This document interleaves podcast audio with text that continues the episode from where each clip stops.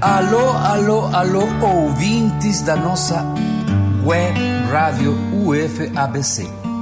Estamos começando mais um quadro de entrevistas aqui na nossa programação, onde conheceremos um pouquinho mais sobre aqueles grandes artistas que compõem a nossa playlist. Hoje estamos com o Marcelo Brulhões, da banda Costume Blue, online, direto de São Paulo, Brasil. Fala, Marcelo, tudo bem contigo, cara? Abraço, meu querido. Prazer estar com você aí. Vamos conversar, vamos, vamos seguir em frente. Ô, Marcelo, primeiro que tudo, eu quero felicitar por a banda que vocês têm eu procurei vocês para fazer uma entrevista porque desde que eu conheci a banda acho ela maravilhosa e eu não estou mentindo. Eu gosto muito, muito das misturas que vocês fazem nas suas músicas e eu te quero parabenizar, realmente. Né? Muito é, obrigado. É, é, muito bom ter bandas como, como a de vocês. Mas a gente tem que ir à entrevista porque não pode demorar. Fala para mim, eh, por favor, Marcelo, conta um pouco sobre tua banda, como começou, o que, que significa o nome, sabe? É, o, Costume Blues surgiu em 2016 como uma espécie de registro, né? Do que a gente fazia é, há muitos anos atrás, eu e um amigo, enfim, por conta de, sermos aficionados pelo blues, nós tínhamos algumas coisas e ao mesmo tempo aquilo que fazíamos não parecia o blues norte-americano, era alguma outra coisa que não sabíamos o que era. Provavelmente porque a minha formação cultural, né, trajetória de vida, um cara do Nordeste que vive né, muito forte a cultura nordestina, e eu, eu, trouxe isso. Então começamos, aí fomos gravar aquilo e surgiu o primeiro álbum, que é o Costume Blue, de 2016 que ainda tem muita marca do gênero, embora não seja um decalque, não seja um, né, uma imitação do blues americano. Nem, que, nem queríamos fazer aquilo, nem gostaríamos, nem faríamos, nem, nem conseguiríamos. É, então era alguma coisa, embora marcado pelo blues americano, mas já diferenciado. E com o resultado daquilo, e pessoas que ouviram, gostaram, incentivaram e etc., nós fizemos o álbum Ausência, que é um álbum mais arrojado, em 2019, que é um álbum já mais customizado, né? Em que o blues até fica mais desfigurado e aparecem outros, aparecem outros elementos que às vezes ganham mais corpo do que é, o seria o blues, etc.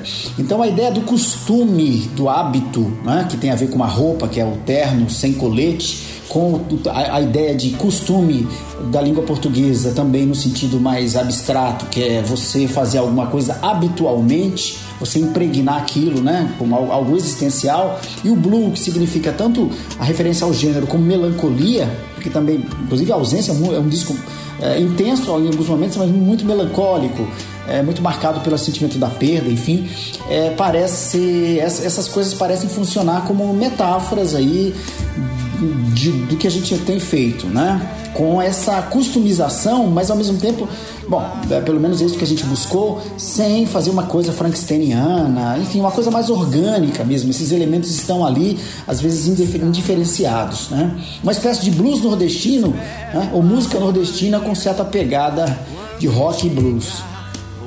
Oh, e, e qual é a inspiração que vocês têm geralmente mais frequente eh, nas suas músicas? Em que, que Olha, você baseia? É assim, é, é, uma. É um, eu não gosto muito de falar de, de, de caldo, assim, como se fosse uma coisa muito extensa, mas, mas tem uns elementos, tem uns, umas, uns elementos assim, os gêneros que se cruzam ali, né? Quer dizer, o blues rock, ok, mas ao mesmo tempo a música de rádio mais popular que eu ouvia na infância, que os meus amigos ouviam, mas muito a música nordestina, como se a música nordestina fosse uma informação é, que, não consegue sair dali, né? a coisa do. Eu, eu, eu que vim numa região que é, que é o estado de Alagoas, o sertão, etc.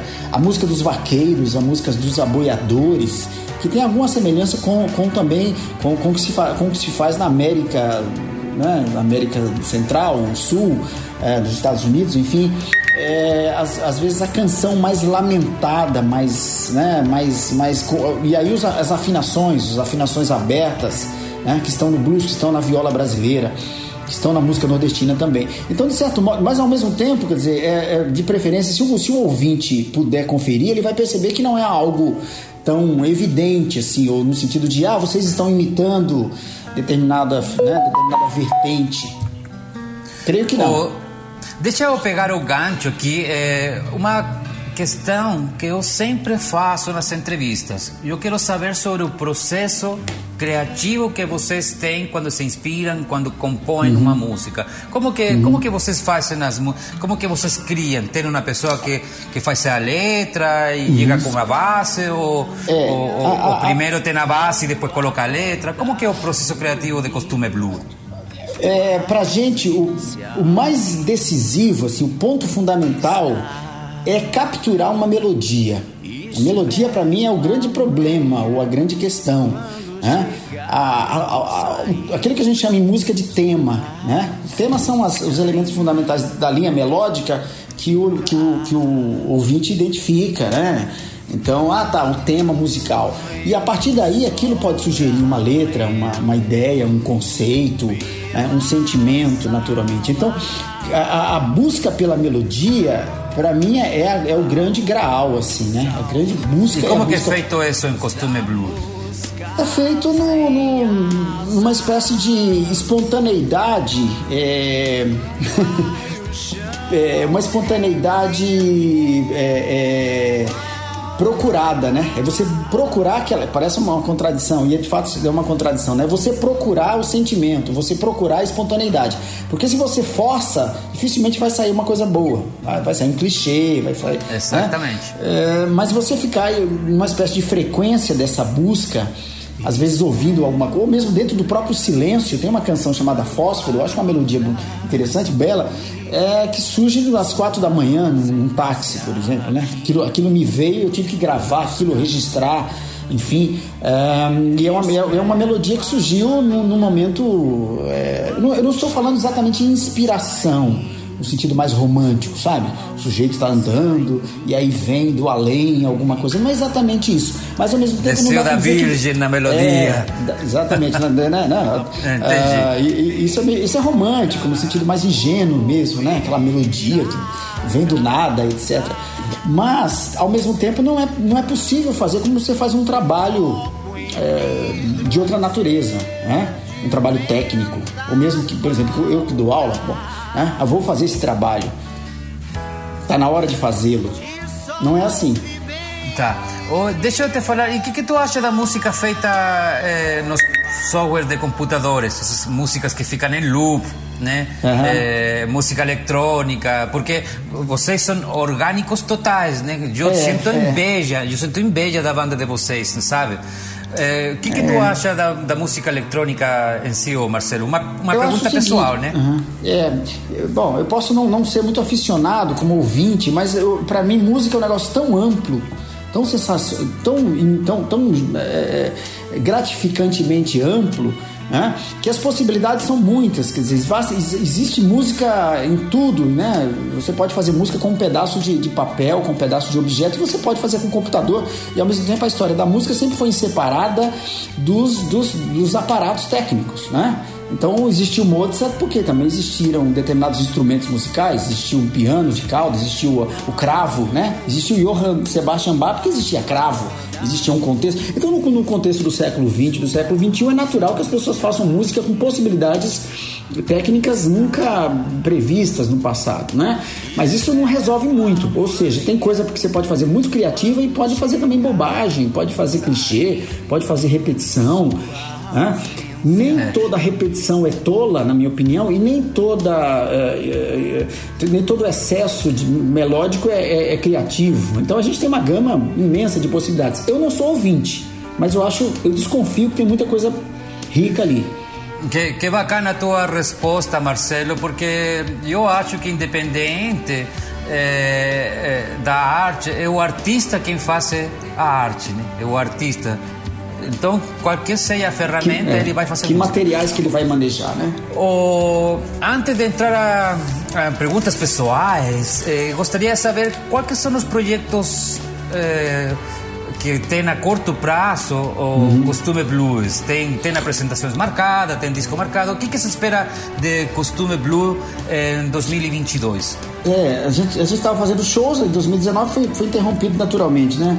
Sobretudo os circuitos, os circuitos do Sesc. O álbum Costume Blue 3, né? Que provavelmente vai se chamar Retrovisor, mas isso, enfim, é, ele está engatado ali, né? Um estúdio gravando, mas muito devagar. Alguns, alguns, alguns os costumeiros, né? Que são os músicos, os costumeiros com medo de entrar no estúdio, enfim, é muito normal. Então ele está indo em passos muito devagar, muito lentos. Então, de todo modo, o, o, o terceiro álbum. E havia um projeto que também ficou em suspenso, enfim, por conta de, de, tudo isso, que é um espetáculo conceitual que tem a ver com a canção nordestina, com a música nordestina, é, chamado Aventuras e Pelejas de um personagem, enfim, é, do, do Severo, do, do, do, Cavaleiro Dom Severo, como se fosse um Don Quixote nordestino, é, dialogando com, com a, a, música nordestina, a, o rock, naturalmente, o blues e é, a música, e a música não, e a literatura brasileira. Mas isso ficou, puxa vida, é um projeto meio dos sonhos que ainda fica esperando apoios aí, etc. Nunca é bom perder a esperança. Esperança é o último é, que se perde. Sobretudo nesse momento do Brasil que a gente está sofrendo tanto, se a gente não tiver alguma coisa chamada Ai, esperança. Nem me fala. Ô, Marcelo, eh, deixa eu te perguntar. Eh, fora da música, o que, que Marcelo faz eh, da vida? O que Marcelo uhum. faz em outros horários quando ele não está fazendo música? Eu sou professor da universidade, professor da Unesp, o meu campo é a literatura, meu campo são os estudos. Embora eu trabalhe, aí é que é um ponto, eu trabalho na área de comunicação, trabalho não trabalho no curso de letras, então eu trabalho no jornalismo, eu trabalho, enfim, no audiovisual, na Universidade Estadual Paulista, é, no interior do, do estado de São Paulo, enfim, a minha relação com a música nesse caso, quer dizer, entre o professor e o, e o músico, né, ou alguém que está ligado às artes, portanto, não é tão distante. Né? Embora sejam atividades, quer dizer, dar aula, escrever, né? acabou de sair um livro meu agora, 10 anos escrevendo aquela coisa, né? que saiu por uma editora de Porto Alegre, mas de todo modo eu não vejo uma coisa tão distante, né? porque eu estou preocupado com linguagens, estou preocupado com expressão né? com, com, estéticas, com poéticas, né? dentro da comunicação, seja em outro campo ali, saindo e indo para encontrar os, os costumeiros. Oh, Marcelo, tu me permite eu uhum. cutucar um pouco mais na parte filosófica de, agora uhum. de tua vida pessoal, tu me deixa? Claro. Por favor, dime que sí, o que te quiero preguntar. Desde, mismo porque tú eres de área humana y, y ya debes sí, tener sí, solo sí. Uma, un background sobre lo que te voy a preguntar. Vamos a hablar de religión. Eh, uh -huh. Todo mundo acredita en algún tipo de Dios, mismo que diga que no, acredita. ¿Cuál é eh, o Deus que acredita Marcelo? Será que eu vou decepcionar você? Porque, na verdade, quer dizer, eu não tenho é, eu vivo sem Deus, Javier. Eu posso lhe falar que eu vivo sem Deus. É, eu tive uma formação religiosa. O Brasil, América Latina, enfim, são países, são, são, né, são, são culturas muito religiosas é, expressões religiosas, inclusive diversas, que são algumas das quais são, são, são sucateadas, são perseguidas, enfim, sofrem preconceito. Mas em determinado momento da vida, sobretudo na, na universidade, eu comecei a, a, ser uma espécie de personagem, aquele personagem do filme do Bergman, Sétimo Selo, né, que não encontrava nenhuma resposta, né, para quem tudo era silêncio mesmo. É, diante da, das grandes indagações, sobretudo no campo da transcendência, pensando Deus no sentido de alguma coisa que haveria para além né, da existência material, da existência física, etc. E para mim, né, se existe música de um lado, em relação a Deus, existe um grande silêncio, existe uma grande ausência de Deus, por mais que isso não seja uma coisa tão, tão simples de viver, né? E, e, e falando além, mas a, a, além da vida, tu acredita que há consciência pós-morte? Não, eu, eu, não, eu não consigo acreditar nisso. Né? A, a, quando, quando, quando se pergunta sobre isso, eu, eu, eu, eu, eu costumo devolver a pergunta: como acreditar, né? Ou mais ou menos uh, nos seguintes termos: você se lembra como você era antes de nascer? Aí o sujeito certamente vai dizer: não. Eu falo: por que, que haveria alguma coisa depois que, que você vai morrer? Né? Se você nada era, como passará a ser? Naturalmente é uma, é uma resposta que, que, que invoca uma, uma, uma discussão de natureza lógica. Né? Eu nunca existi e eu passaria a existir para o resto da vida. Ao mesmo tempo, me parece que responder que existe Deus ou que não existe Deus é alguma coisa impossível. Né? Tantas respostas que são indagações, perspectivas da possibilidade de um Deus como da possibilidade de um, de um não Deus né, vão levar que esse, esse, esse jogo fique numa espécie de zero a zero. É, mas como experiência religiosa eu não a tenho, ou seja, eu não sei o que é crer. Né? Fé, olha, existe algo de fato, eu sinto, etc. Eh, io opino algo semejante. Eso da un, una especie de un balde de agua fría para quien espera se encontrar con seus seres queridos num além, sim, sim, sim. Mas eu acredito que está muito bem respondido. Você lembra antes de nascer? É, acho que é uma resposta bem, bem consciente mesmo. E deixa eu falar de algumas outras coisas. É, eu não te vou perguntar eh, eh, coisas muito íntimas, mas queria saber, por exemplo, coisas das drogas. Não vou te perguntar uhum. se tu consome droga ou não, porque... mas o que, que tu opina das drogas? Uhum. Drogas eh, ilícitas, estamos falando de eh, LSD, uhum. MDMA, sabe, cocaína. O que, que, que Marcelo opina das drogas? Eu acho que o, a discussão sobre drogas é uma coisa que precisa vir mais é, à tona. Eu, eu bom, é, posso fico tranquilo também para falar que eu não tenho uma grande experiência com drogas, como alguém que se aproximou delas. É, mas eu acho o seguinte, acho, percebo, né? E a gente acompanha isso também lendo muita coisa. Todas as culturas, todos os povos, todas as religiões, né, no sentido de rituais, usaram coisas, usaram substâncias. É, não existe nenhuma cultura humana que não tenha passado por elas, né?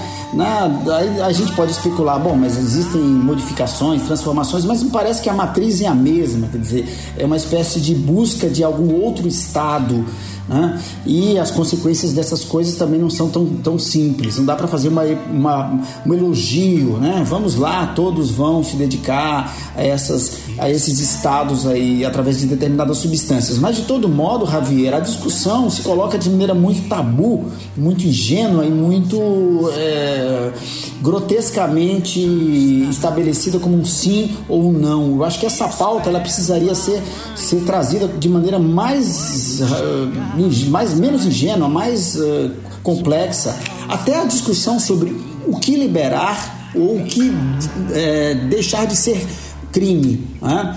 É, porque o modo como a gente lida com isso é absolutamente insuficiente. O Brasil, é. bom, e vários outros países têm demonstrado uma, uma, uma terrível, um, um, um não modo de lidar com isso né? que é o preconceito, que é a, a, a, a, proibição sumária, como se isso resolvesse, a gente sabe que não resolve. Então a minha visão assim, é como um, um, grande horizonte que precisa ser trazido com, com menos culpa e com menos tabu. Né? Olha, o que, que existe afinal de contas? Né?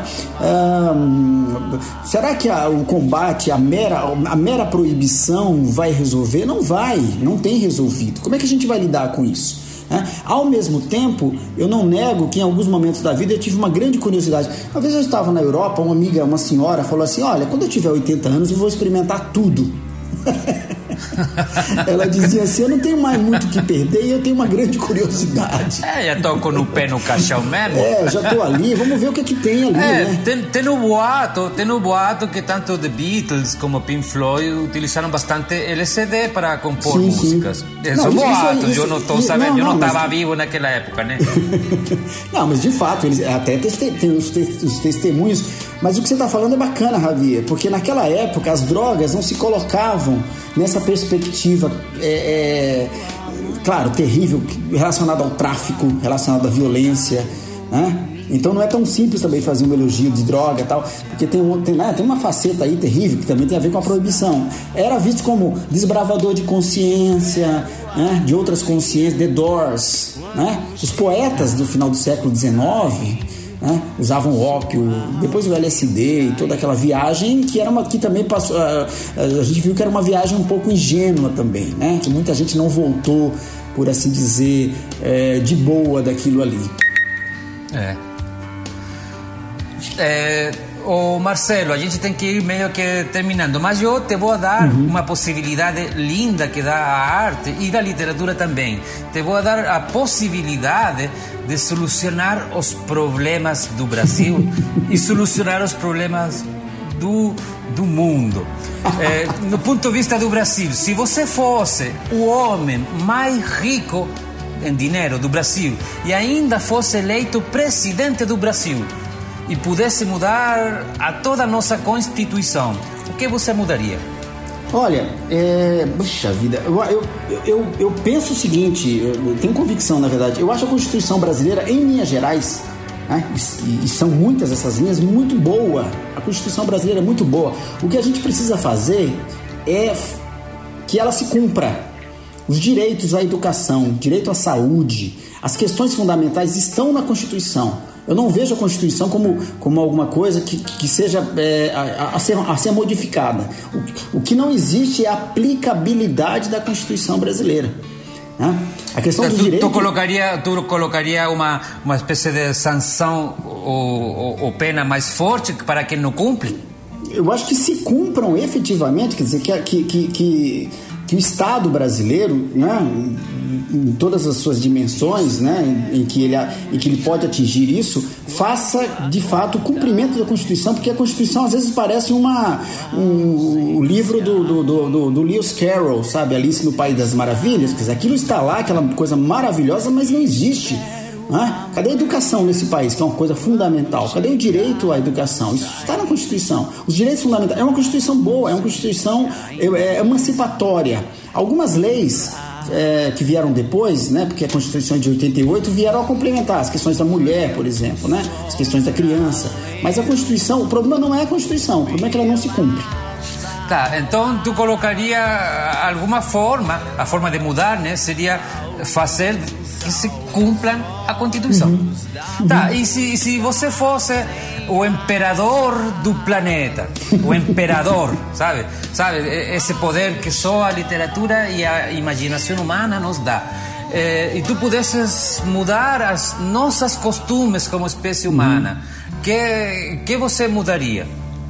Mudaria, é, eu seria o imperador da Imperador é, do planeta. Como o imperador, um do, o, o, imperador do humanismo, né? Ou seja, o imperador do, do das, da, das liberdades, né? das, de outras possibilidades de liberdade, que estamos no século XXI e nós sabemos que no planeta há violência contra a mulher, há estupidez contra é, etnias, não é? Nós ainda sofremos terrivelmente, isso é uma coisa impressionante. Há o império da, da, da violência mais extrema né? em vários países, e eu não preciso nem é, me indicar aquele território né, ou este território. Então, quer dizer, as grandes demandas ainda continuam sendo, quer dizer, as grandes questões que, que se colocavam, por exemplo, no iluminismo, mas não só no iluminismo francês, nós temos também outros povos que já propunham uma, uma, uma um humanismo né, no sentido de tornar o homem é, menos é, escravizado pelo preconceito, né, pela violência, pelo domínio. Grande, grande tarefa a gente tem pela frente. Tá. Ô, Marcelo, a gente tem que ir acabando, senão depois ninguém vai escutar essa entrevista. É, deixa eu te fazer uma última pergunta. É, é uma pergunta fantasiosa, mas uhum. eu gosto muito de fazer aquela. É, é a caixa do tempo. A caixa uhum. do tempo. Se você pudesse gravar uma mensagem e deixar ela numa caixa enterrada para ser desenterrada e escutada em 300 anos. Qual que seria essa mensagem? É, aberta a caixa. É, 300 anos. 300. 300 anos. Eu escreveria alguma coisa como é, aberta a caixa 300 anos. Você que leu, é preciso reinventar uh, a experiência humana. Né? A experiência humana não existe, não existe um sentido nela a priori, é preciso reinventá-la sempre. Então, daqui a 300 anos, provavelmente a gente vai estar com essa mesma indagação. Tá. É, Marcelo, fico muito agradecido de você ter aceitado o convite aqui eh, na web rádio UFABC. Ia te pedir eh, só dar teus, eh, falar teu endereço digital, né? Aonde a gente contacta eh, Costume Blue, né? Na internet. Eh, e estaríamos eh, encerrando tristemente, né? Encerrando esta esta conversa que daria para conversar uma hora, né? Mas eh, eh, o tempo é sempre preciado. Muito é... obrigado, viu? Foi, um, foi um prazer, apesar de curta. O, o Costume Blue está em todas as redes de streaming, né? Todas, Deezer, Spotify, todas, todas, todas. Então vocês encontrando, ó, e no YouTube os clipes todos, né? Mesmo no YouTube tem o contato de telefone é, e os demais contatos. É isso. Tá.